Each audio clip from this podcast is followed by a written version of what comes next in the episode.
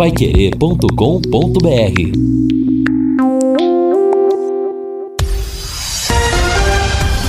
Tudo sobre todos os esportes. Bate-bola. O grande encontro da equipe total.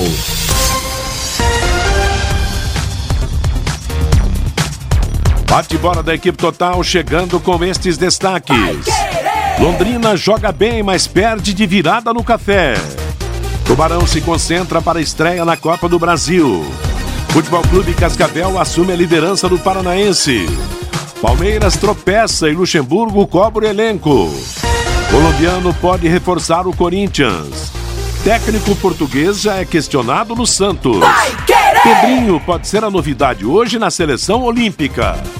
Assistência técnica Valdeir Jorge na central, Tiago Sadal e João Bolf Lopes. Coordenação e redação de Fábio Fernandes. Comando de JB Faria. No ar o bate-bola da Paiquerê. Bate-bola. O grande encontro da equipe total. Estamos chegando nesta segunda-feira, temperatura de momento 24 graus, céu coberto, dia de chuva, vamos ter uma semana de chuva. Ontem choveu para chuchu, né? Ontem no Estádio do Café nós estivemos na cobertura de Londrina e Curitiba e pudemos acompanhar a chuva assim com olhos vistos, como se diz na gíria, né? Eu sou por volta de uma hora e não parou, né? Claro, não. Teve uma chuva que durou uns 40 minutos, chuva pesada, não só lá na região do Estádio do Café, mas toda a cidade, mas é aquela história, né? É verão, é janeiro, é tempo de chuva e com chuva ou sem chuva, a vida tem que continuar. E o nosso programa começa com gols. Gol! Maior festa do futebol. Coloca a bola no chão, sai jogando com o Everaldo. Everaldo rola a bola para Luban. Luban de primeiro entregando para Mauro Bozelli. Bozelli recebe. Lado esquerdo do ataque do time corintiano. Deu no Janderson. Um bolão. Saiu na cara do goleiro. Ele a bola e o gol. Gol!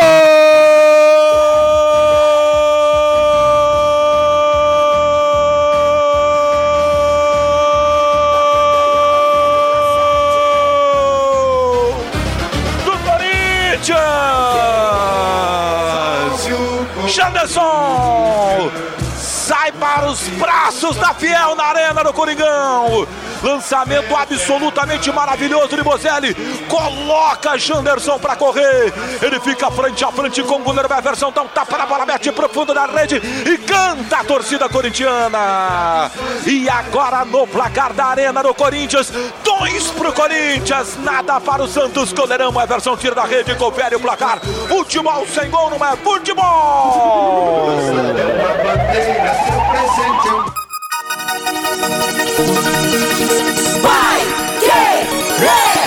Caminhamos para o final do primeiro tempo no Estádio do Café. Antes da opinião do Valmir. Londrina com Pirambu, bateu! Golaço! Golaço! Gol! Golaço de Pirambu! Segundo gol do Londrina. Ele recebeu nas proximidades da grande área. Armou o foguete e botou a bola pro fundo do gol do Curitiba. Indefensável para o goleiro Muralha. Que golaço, Pirambu! Provoca a alegria da galera do Londrina. Júnior Pirambu faz o seu segundo gol. Faz o segundo gol do Londrina.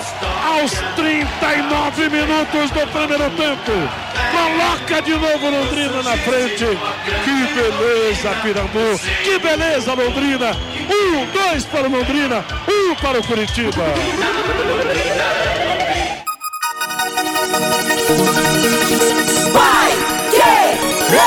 O pênalti será cobrado pelo Sassá, pelo time do Curitiba. Oportunidade para o Coxa passar à frente no placar. Autorizar o árbitro. Sassá, 99 na camisa para a cobrança. Matheus Albino para a defesa. Atenção.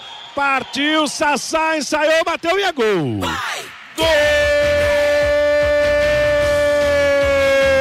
do Coritiba. Sassá convertendo o pênalti. Sem a mínima chance para o goleiro Matheus Albino.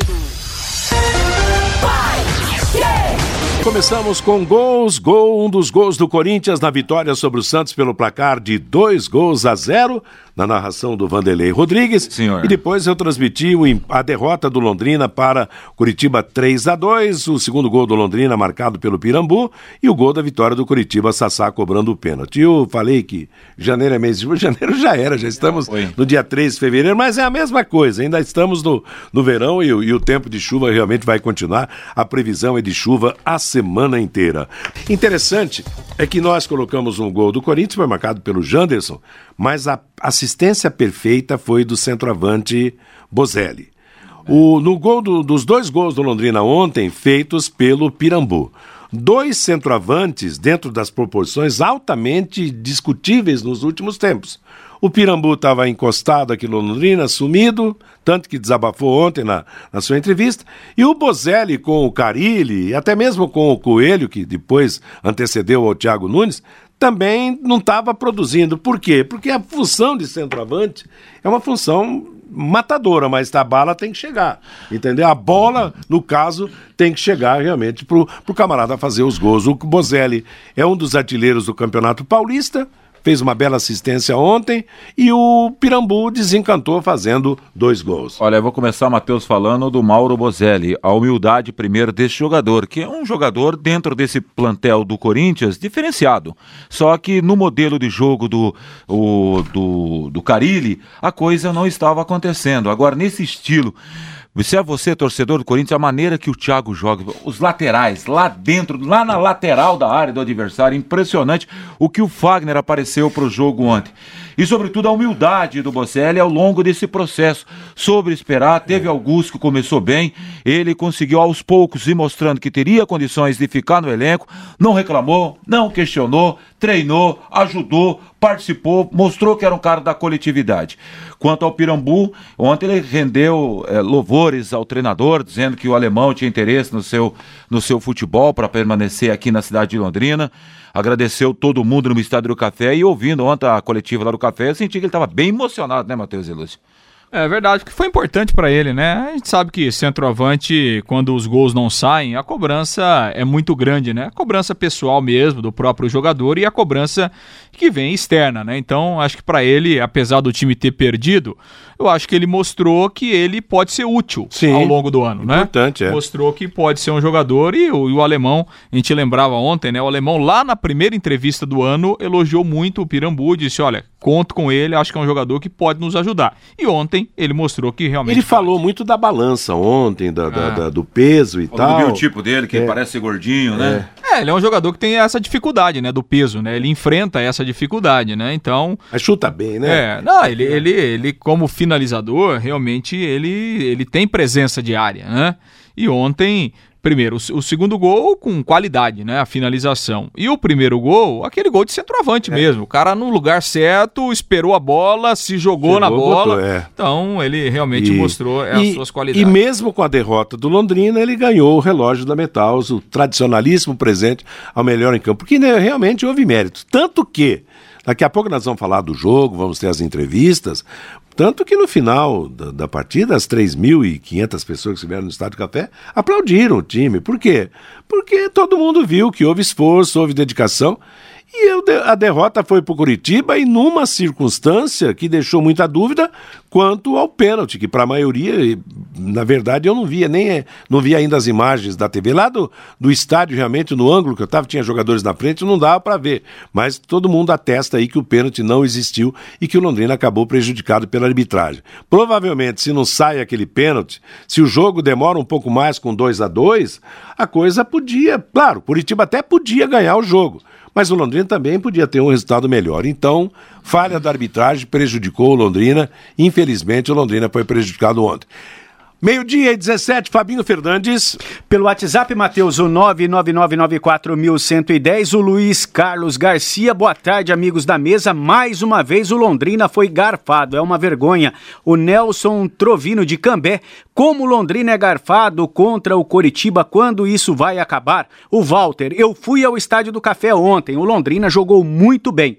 Eu acredito que o Londrina vai muito longe com os moleques na Copa do Brasil. O Laertes, fomos Fomos prejudicados pela arbitragem, sim, mas o técnico alemão não pode voltar com o Elber no time. O Dr. Melo, Que estrago esse juiz fez ontem com o Londrina? É só olhar em que situação deixou o Londrina na tábua de classificação. O João da Vila Casone curtindo a Pai Querer em 91,7 e o Alexandre também participando com a gente. Boa tarde, pessoal da mesa.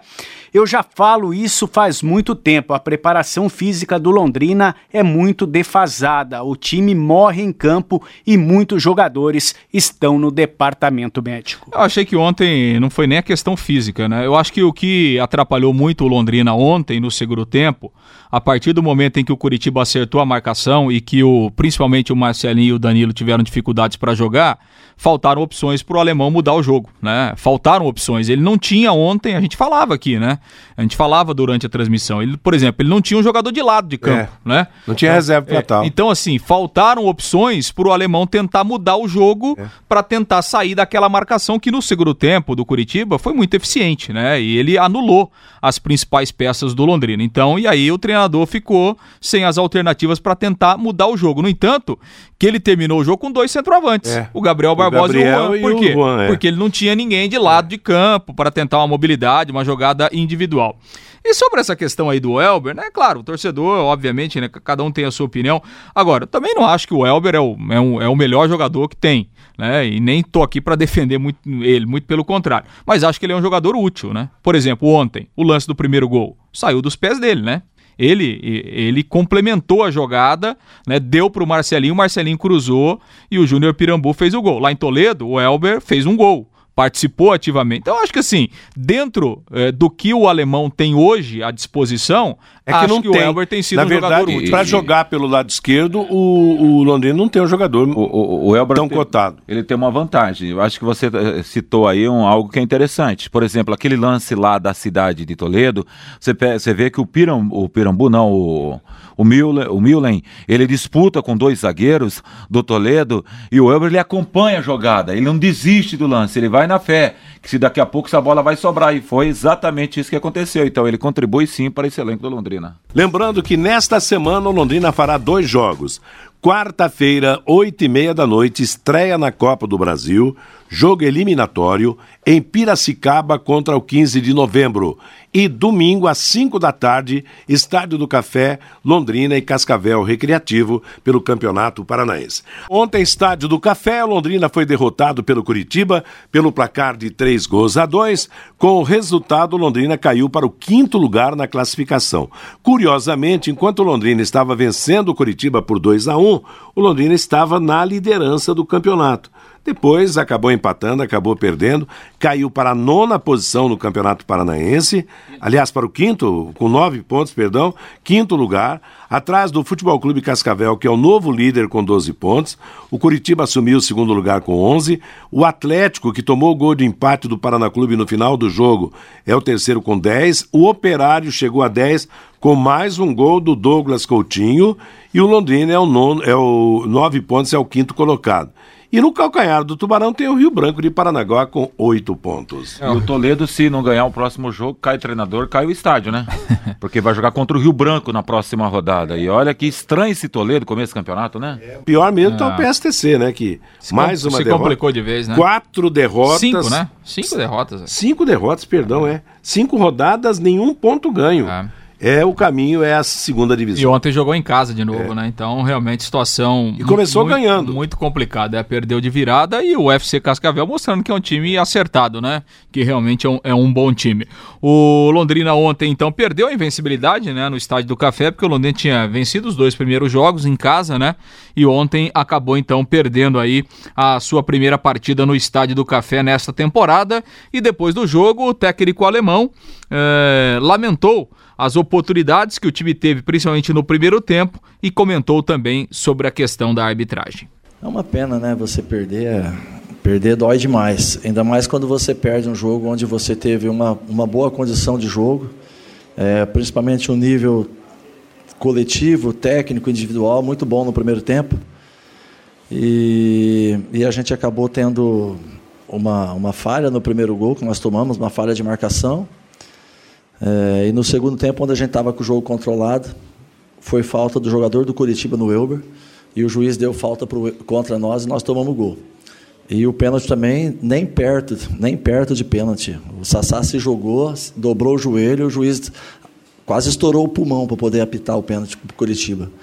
Então tudo isso daí atrapalha, Lúcio. Atrapalha um processo de trabalho, atrapalha uma, uma motivação que o time estava, né? Aí você pega um time tarimbado, como é o do Curitiba, qualificado, e os caras com gol na frente, né? Fecham linha de marcação, marcam bem, sai com a bola tocando de trás até chegar no gol. Mas foi, né, um, o time do Curitiba não, não desmerecendo a vitória deles, porque é uma grande equipe, é uma equipe de muita qualidade. Mas a forma que a gente perdeu, ela não foi uma forma justa, né? Então eu atribuo a derrota aí a, a boa parte dela à arbitragem. Alemão, você falou até de arbitragem, realmente não houve o pênalti, e você entrou com um time diferente, né? Em razão até das contusões. Londrina sofre muito com, com contusão agora, né? O Matheus Bianchi, Lucas Costa, Rai Ramos agora, o Igor Miranda, inclusive, te obrigou a fazer uma mudança que talvez nem passava pela, pela sua cabeça fazer, mas são as consequências do futebol e dos jogos seguidos, quarta, domingo, quarta, domingo, enfim. Hoje o futebol é mais força e menos qualidade, e isso é a pura realidade do futebol brasileiro. Como é, é que você avalia o Pastor ali pela direita, atuando como lateral, em cima da hora sendo escalado, e o Júnior Pirambu que esteve aqui agora conversando com a gente? É, o Pastor é um menino que, que subiu da base, que tem, tem potencial, tem qualidade, e fez um bom jogo, né? Na medida do possível fez um bom jogo. Teve alguns erros, sim, teve alguns erros de marcação, teve alguns erros de passe, mas um jogador igual ele, cair do colo dele um jogo, né, num clássico aí contra um time grande, é, e ele fazer uma partida equilibrada que ele fez, né? Então acho que está de bom tamanho ele tem muito a evoluir ainda, é um menino novo que tem, tem muito a crescer. É, o Pirambu, eu falei para ele, né? Ele tem muita capacidade de finalização, né? Então é um jogador que não pode estar tá saindo da beirada da área, né? Perto da área, ele não precisa ficar caindo pelas beiradas do campo. É, e eu pedi para ele só ficar centralizado quando a bola estiver nas linhas de fundo que ele tivesse dentro da área para ele poder fazer os gols. E graças a Deus ele fez o gol dessa forma. E, e o segundo gol, uma bola bem trabalhada também, né? Que nós armamos um contra-ataque nas costas do, do, lateral esquerdo. E ele acertou um chute de muita, muita felicidade, mas também pela infiltração da bola do Marcelinho, do Danilo, né? Que houve uma triangulação dos dois ali e eles conseguiram levar a bola para o gol. Pois é, aí a palavra então do técnico alemão, né? Um trecho da, da entrevista coletiva depois da derrota de ontem para o Curitiba. É interessante que né, o, o time fez um belo primeiro tempo, foi melhor no primeiro tempo.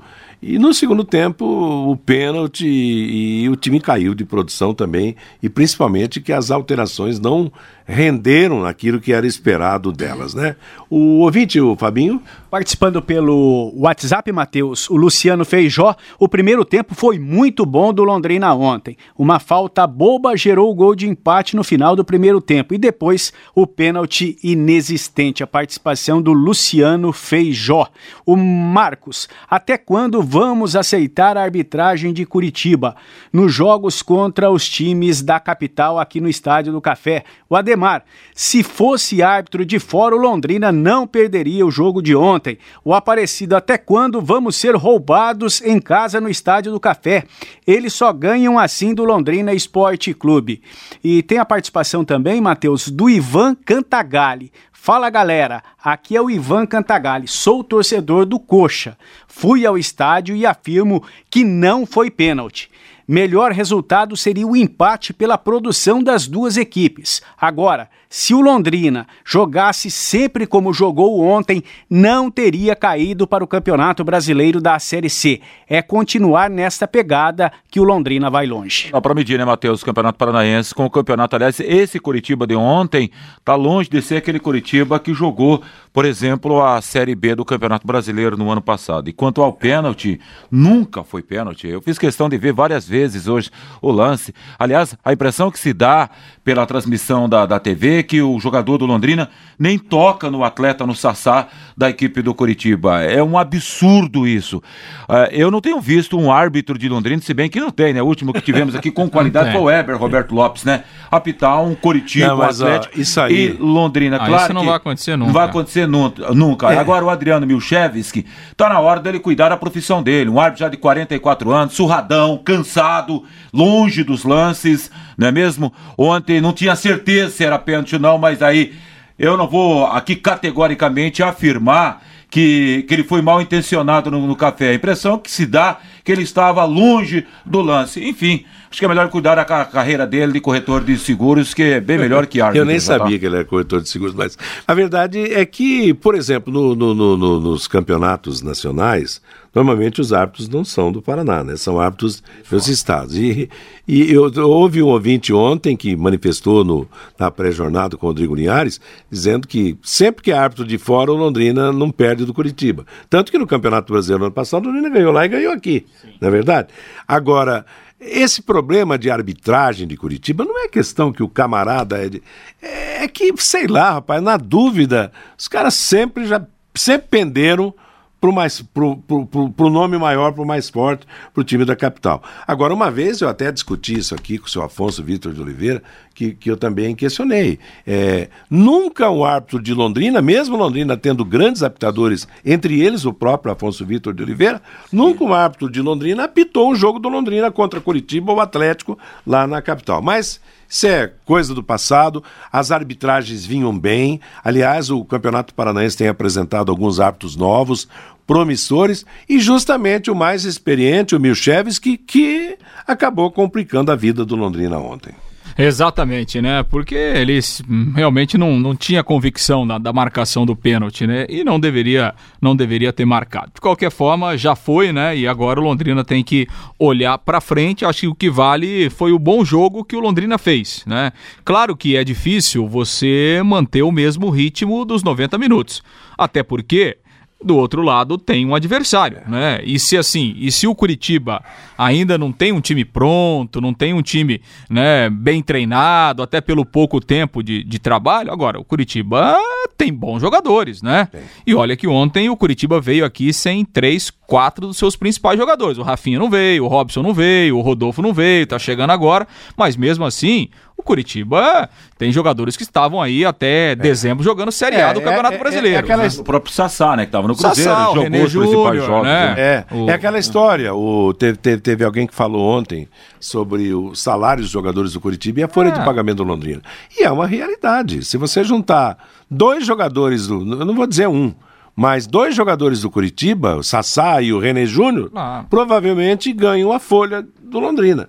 essa é a realidade. É, a realidade Hoje, né? essa é a realidade. Então, acho que o que fica de bom pro Londrina, né, apesar da derrota, é que o time jogou bem, né? O time conseguiu produzir um bom futebol. Acho que isso é importante é, pro Londrina, visando aí esse jogo da quarta-feira e a própria sequência do Campeonato Paranaense. Fabinho Fernandes. Pelo WhatsApp, Matheus, o Eduardo Messias, o juiz quase estourou o pulmão. Essa foi muito boa do técnico boa, alemão. Expressão do alemão, como é que é? Ele quase estourou o pulmão para apitar o pênalti. O Ricardo também participando com a gente. O juiz só estava esperando alguém cair na área para dar pênalti para o Coritiba. O Adilson. O Londrina está sofrendo para ganhar dos fracos do interior e quando pegou os dois da capital perdeu as duas partidas. Não é bom sinal. E o Aparecido também participando com a gente. Parabéns ao torcedor do Coritiba que mandou a mensagem aí. Uma mensagem realista, né? Legal. O relógio de ontem foi pro Júnior Pirambu, mesmo com a derrota do Londrina. Exatamente, né? Fez dois gols, ganhou o relógio uh, da Metals, né? Foi escolhido por unanimidade pela equipe total. E ele falou até emocionado depois na, na entrevista coletiva, porque há muito tempo não marcava. Eu tinha feito um propósito com Deus que quando eu fizesse um gol, viesse aqui na, na coletiva, eu ia ler esse versículo que fica aqui em Salmo 127, que diz: Se o Senhor não edificar a casa, em vão trabalham os que edificam. Se o Senhor não guardar a cidade, em vão vigia a sentinela. Por que eu estou contando isso? Porque eu cheguei em agosto para a Série B, é, cheguei muito bem, estreiei com gols. E depois, eu não posso dizer que não só eu, como a equipe do Londrina, a gente viveu uma fase ruim. Então, só Deus, eu e minha esposa sabe o quanto eu chegava em casa triste e chorava, chorava, não tenho vergonha de falar isso, até porque você é profissional, independente de qualquer coisa, você quer chegar, fazer o seu melhor, dar alegria à torcida, e eu fui contratado para isso, para fazer gol. Então, agradeço a Deus, agradeço também ao Sérgio Malucelli, tem sido um cara que, independente da situação, ele sempre tem me apoiado, dá aquelas cobranças que o gestor vai, vai sempre cobrar. Então eu concordo com as cobranças dele, sempre concordei, aceitava e trabalhava. É, muitos dizem, ah, Pirambu tá gordo. Realmente, ano passado eu estava um pouco acima do peso, mas eu agradeço ao Joãozinho, porque ele nunca deixou cair. Esse ano, é, como vi críticas até esse ano dizendo que eu estou gordo, graças a Deus eu estou dentro do meu percentual e dentro do meu peso. É porque o meu corpo já, já é um corpo de quem parece ser uma pessoa que está acima do peso, mas eu não estou. É, tá lá, bem, bem gravadozinho, meu percentual de gordura, meu peso está tudo em dias, graças ao Joãozinho, graças à minha dedicação e à confiança do professor Alemão. Ô, Pirambo, é, eu me lembro que na primeira entrevista coletiva do Alemão esse ano, ele, quando foi perguntado sobre você, ele fez vários elogios e disse: Olha, quando o Pirambu chegou o ano passado, eu era o treinador e eu fui um dos que referendei a contratação do, do Pirambu. E talvez com todas as dificuldades que o time viveu o ano passado, ele talvez não tenha é, conseguido desempenhar o seu melhor futebol, mas é um jogador que eu gosto do estilo dele, eu acredito, eu acho que ele vai ser importante. Depois desses dois gols, o que, que isso pode significar para você em termos de, de confiança? É, é, você deve, acredita que, que pode escrever uma, uma nova história aqui no Londrina a partir desse jogo de hoje, desses dois gols? Eu, antes de sair de casa e me concentrar, eu conversei com minha esposa e disse que eu precisava desse gol conversava com o Marcelinho e dizia, Marcelinho, eu preciso desse gol porque criou uma imagem ah, do, do Pirambu acima do peso aqui no Londrina. Então, essa imagem me doía muito, porque em nenhum momento que eu entrei ali dentro de campo, eu deixei de correr, eu deixei de lutar, eu vesti realmente essa camisa do Londrina como tem que ser vestida. Mas o torcedor às vezes não vê o correr ver resultado. E eu já fui torcedor também. Eu já fui torcedor. E hoje eu entendo porque eu criticava naquele tempo. E entendo o torcedor. Mas eu precisava realmente, dentro de casa principalmente, é... eu andava conversando muito com Deus. Conversando muito com Deus e sabia que tudo tinha um propósito. É...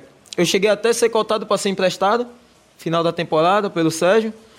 E estava negociando com alguns times e uma semana antes, Sérgio me ligou e disse: Não, você vai votar. Porque alemão gosta do seu estilo, você vai votar. Aí eu disse: Seja feita a vontade de Deus. Seja feita a vontade de Deus. E ontem foi permitido que ele fizesse dois gols, desse um passo importante na carreira dele. Eu acho que isso é fundamental, né? Aliás, a marcação de gols para quem vive dificuldades é, é eu, no jogo do Corinthians, por exemplo, aquele o Everaldo, autor do primeiro gol. O cara fez o gol e começou a chorar. Antes de abraçar os companheiros, ele já estava chorando, porque você não entende, às vezes você não sabe o drama do jogador. No caso dele, uma série de contusões. Fazia mais de um ano que ele tinha sido contratado, nunca teve oportunidade de jogar, porque problema de contusão. Pirambu contou a história dele aí. Eu acho que nós tem que extravasar mesmo e tem que botar na cabeça pensamento positivo para continuar fazendo esse trabalho, né? Exatamente, e provavelmente né, o Pirambu vai seguir como é. titular é. na quarta-feira, porque o Milen, né, uma lesão muscular aí em 5, 6, 7 dias, dificilmente ele vai, vai estar à disposição. Então, a gente espera que o Pirambu, depois desses dois gols de ontem, possa seguir balançando as redes aí com a camisa do Londrina. O Gabriel Barbosa ainda não tem essa condição de ser hoje o titular do Londrina. O Pirambu está um pouco à frente. Ele entrou ontem no jogo. Não, né? um pouco à frente não. Agora ele está bem, bem, à frente, à frente né? né? Depois dos dois gols de ontem, ele está à frente de. Até do Müller ele estaria à frente, eu acho. É porque existem algumas coisas, né, que às vezes, às vezes não, né? Na grande maioria das vezes, o torcedor ele não, ele não, não, não tem essas informações. O alemão disse ontem: falou, ó, o Gabriel Barbosa, ele é um bom jogador. Primeiro, ele é jovem.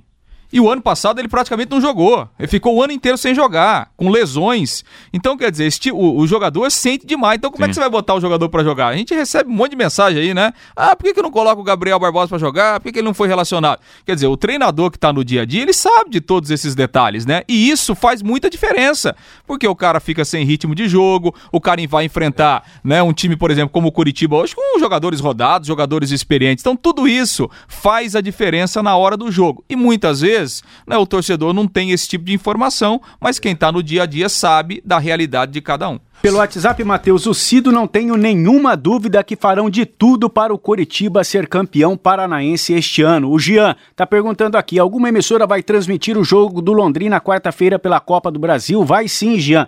A Pai Querer 91,7. O Edson lá de Cambé. A respeito do Campeonato Paulista. Se o Bragantino jogar como jogou ontem durante todo o campeonato, é um sério candidato a ser campeão paulista. O que o Londrina vai fazer até quarta-feira e também alguns detalhes do 15 de Piracicaba, esse time o nome é conhecido, mas o time atual é desconhecido por todos nós, né? É verdade. Bom, Matheus, o Londrina já tem a reapresentação à tarde, serão só dois treinos, né? Um treino hoje à tarde e um outro treino amanhã de manhã. Amanhã, depois do almoço, a delegação já segue viagem para o interior de São Paulo e o alemão vai aguardar até amanhã a questão física de alguns jogadores. Ontem, o Rai Ramos foi cortado no vestiário, sentiu dores no adutor, não teve condições de jogar então passa a ser uma dúvida. O Igor Miranda, lateral esquerdo, foi substituído no segundo tempo, com dores musculares também. O alemão disse depois do jogo que foi mais uma precaução. De qualquer forma, vamos aguardar a evolução aí do jogador. O Milen dificilmente vai ter condição de jogar, né? Ontem não atuou em razão de uma lesão muscular. E a boa notícia, pelo menos a princípio, é o Matheus Bianchi, que já está recuperado. Ele não jogou nas últimas duas partidas, mas já está liberado para voltar aos treinos e provavelmente será uma opção do alemão aí no jogo da quarta-feira. E o XV de Piracicaba? Pois é, Matheus. Aliás, o 15 de Piracicaba, ele não disputava a Copa do Brasil há 29 anos. Né? Então fazia muito tempo que o 15 é, é, não jogava a Copa do 29 Brasil. 29 anos. E ele voltou porque o ano passado ele foi é, é, vice-campeão daquela Copa Paulista. Certo. E o campeão foi o São Caetano. Só que o campeão ele tinha opção, ou, um, ou a vaga na Copa do Brasil ou na Série D o São Caetano Optou escolheu pela série, pela série, D e aí abriu uma vaga, então o 15 de Piracicaba entra e será o adversário do Londrina, o 15 que está jogando a Série A2 do Campeonato Paulista, ontem foi a quarta rodada da competição, o 15 por enquanto não vai bem, é só o 14º colocado entre os 16 participantes, tem duas derrotas e dois empates. Até aqui o 15 que no sábado empatou em casa lá com o São Bento pelo placar de 0 a 0 já uma cobrança grande lá em cima do técnico que é o Tarcísio Pugliese, que é um treinador jovem, né? Tem 39 anos o Tarcísio, já trabalhou em outras equipes ali do interior de São Paulo e hoje comanda o 15 de Piracicaba, que entre os jogadores, entre a formação, tem três jogadores mais conhecidos. O zagueiro Diego Jussani, que tem jogado aí vários hum. anos, né? A, a, Série B do Campeonato Brasileiro, enfrentou diversas vezes o Londrina, tem 32 anos, o Diego Jussani o meia Daniel Costa, né, que o ano passado estava no Criciúma, subiu com, né? subiu com o CSA, né? Um para, jogador. Tem 31 anos o Daniel Costa e o outro jogador um pouco mais conhecido é o Caio Mancha, um jogador que foi revelado pelo Palmeiras é, é, e também depois já rodou vários clubes aí é, do interior. Na, no sábado, o 15 Piracicaba jogou com o São Bento com o Mota no gol, Jefferson Feijão, Paulão e Diego Jussani, os dois zagueiros, e o Assis na lateral esquerda. No meio-campo, Bruno Lima, Samuel Andrade, o Daniel Costa e aí no ataque o Cadu Baroni, o Felipe Cirne e o Rafael Macena. É o time aí que, que jogou no sábado, a base que vai enfrentar é. o Londrina na quarta-feira. Agora, voltando ao Londrina, a única mudança por hora, né? A não ser a volta do Raí na lateral direita e o Bianchi no meio-campo para esse jogo. Acho que é, não sai disso, né? É, tem que. É, o alemão vai aguardar a questão física, né? Por exemplo, o Igor Miranda saiu machucado ontem, né? Se ele não tiver condições, é, tem que jogar outro, né? Não tem jeito, né? É, é o Raí a princípio, é, é, ele deve ter, deve ter condições, mas né, não jogou porque estava machucado. Então, é, o alemão vai ter que esperar essas definições aí para poder confirmar o time. A manifestação do ouvinte. O Luciano pelo WhatsApp, boa tarde a todos da mesa. O menino pastor entrou na fria de um clássico e foi muito bem. Na minha opinião, deve continuar no lugar do Raí Ramos, pois marca muito mais e apoia o tempo todo. Sem Vamos essa de clássico, né? Sem essa de clássico, né? Não é clássico, né? Não, mas por que não? Não, longe de ser um ah, clássico. Londrina e Curitiba foi não, clássico não, ontem. Não, é. Ô, louco. Mas o que, que você entende por clássico? Clássico tem que ter uma história, Matheus. Eu, eu classifico o clássico na mesma Qual cidade. é a história de tá, Londrina tudo bem, a história de Londrina, Curitiba lá no sul do estado, Londrina aqui no norte, clássico. Aliás, nem Campinas se chama clássico, Guarani e, e Ponte Preta, para você ter uma ideia, é conhecido como derby. Clássico é diferente, é um Fla-Flu, é um Grenal, é um Atletiba, é um Cruzeiro e Atlético. Cada um- estado tem os seus clássicos, entendeu? E eu acho, pela história de Londrina e Curitiba, que já decidiram um campeonato paranaense em 1962. É um clássico, a história está mostrando, por que não? Não é como o Atletiba, pela tradição de ser a mesma cidade, mas são duas equipes é uma das melhores da capital, talvez é a que mais tem títulos do Campeonato Paranaense e é a que mais tem título do futebol do- entre os interioranos. Me desculpa, mas... mas- é clássico sim. Mas na minha Vamos opinião, lá. não. Confirmando os resultados do Campeonato Paranaense no fim de semana, quinta rodada. Operário ganhou do Cianorte 1 a 0, marcou Douglas Coutinho, mais um gol desse centroavante. De grão em grão e de Douglas Coutinho, Douglas Coutinho, o Operário está subindo na classificação, é o quarto colocado. O PSTC começou ganhando, acabou perdendo do Cascavel 3 a 1 em Cornélio. O Rio Branco cumpriu com a sua, venceu a União de Beltrão 2 a 1 em Paranaguá. O Cascavel Recreativo venceu o Toledo por 1 a 0 lá em Cascavel. O Atlético Paranaense e Paraná empataram 1 a 1. E é bom lembrar que o Atlético jogou com o time que vai disputar a Supercopa com o Flamengo. Vencia por 1 a 0, tomou gol no fim. O zagueiro Halter marcou para o Atlético e o Marcelo empatou para o Paraná. Aliás, com o Dorival comandando a equipe. Dorival né? Júnior, Bem exatamente, Feito, é o time ter principal. perdido, né? Porque o Eduardo Lata Barros está fazendo um baita trabalho, só porque é um clássico, ah, porque tem que mostrar, porque é alguma coisa. Ah, mas sim esse não é né? clássico, não. Paraná e Atlético, né? Brincadeira, gente. Vamos, nós tamo, temos bastante coisa para apresentar no programa ainda, entendeu? O Curitiba venceu Londrina 3 a 2 Na classificação, o Futebol Clube Cascavel, 12 pontos, é o novo líder do campeonato. É uma agradável surpresa. Curitiba em segundo 11, terceiro o Atlético 10, quarto Operário 10, Londrina é o quinto com 9, sexto Rio Branco 8, sétimo Cianorte 7, oitavo União com 5, nono Paraná com 5, décimo Toledo com 4, décimo primeiro o Cascavel Recreativo com 3 e o PSTC, cinco rodadas, nenhum ponto ganho ainda, está arrumando para a Série B, a segunda divisão do Campeonato Paranaense. Londrina volta a jogar domingo justamente contra o Cascavel Recreativo, o Cascavel mais fraco, no Estádio do Café, às 5 da tarde.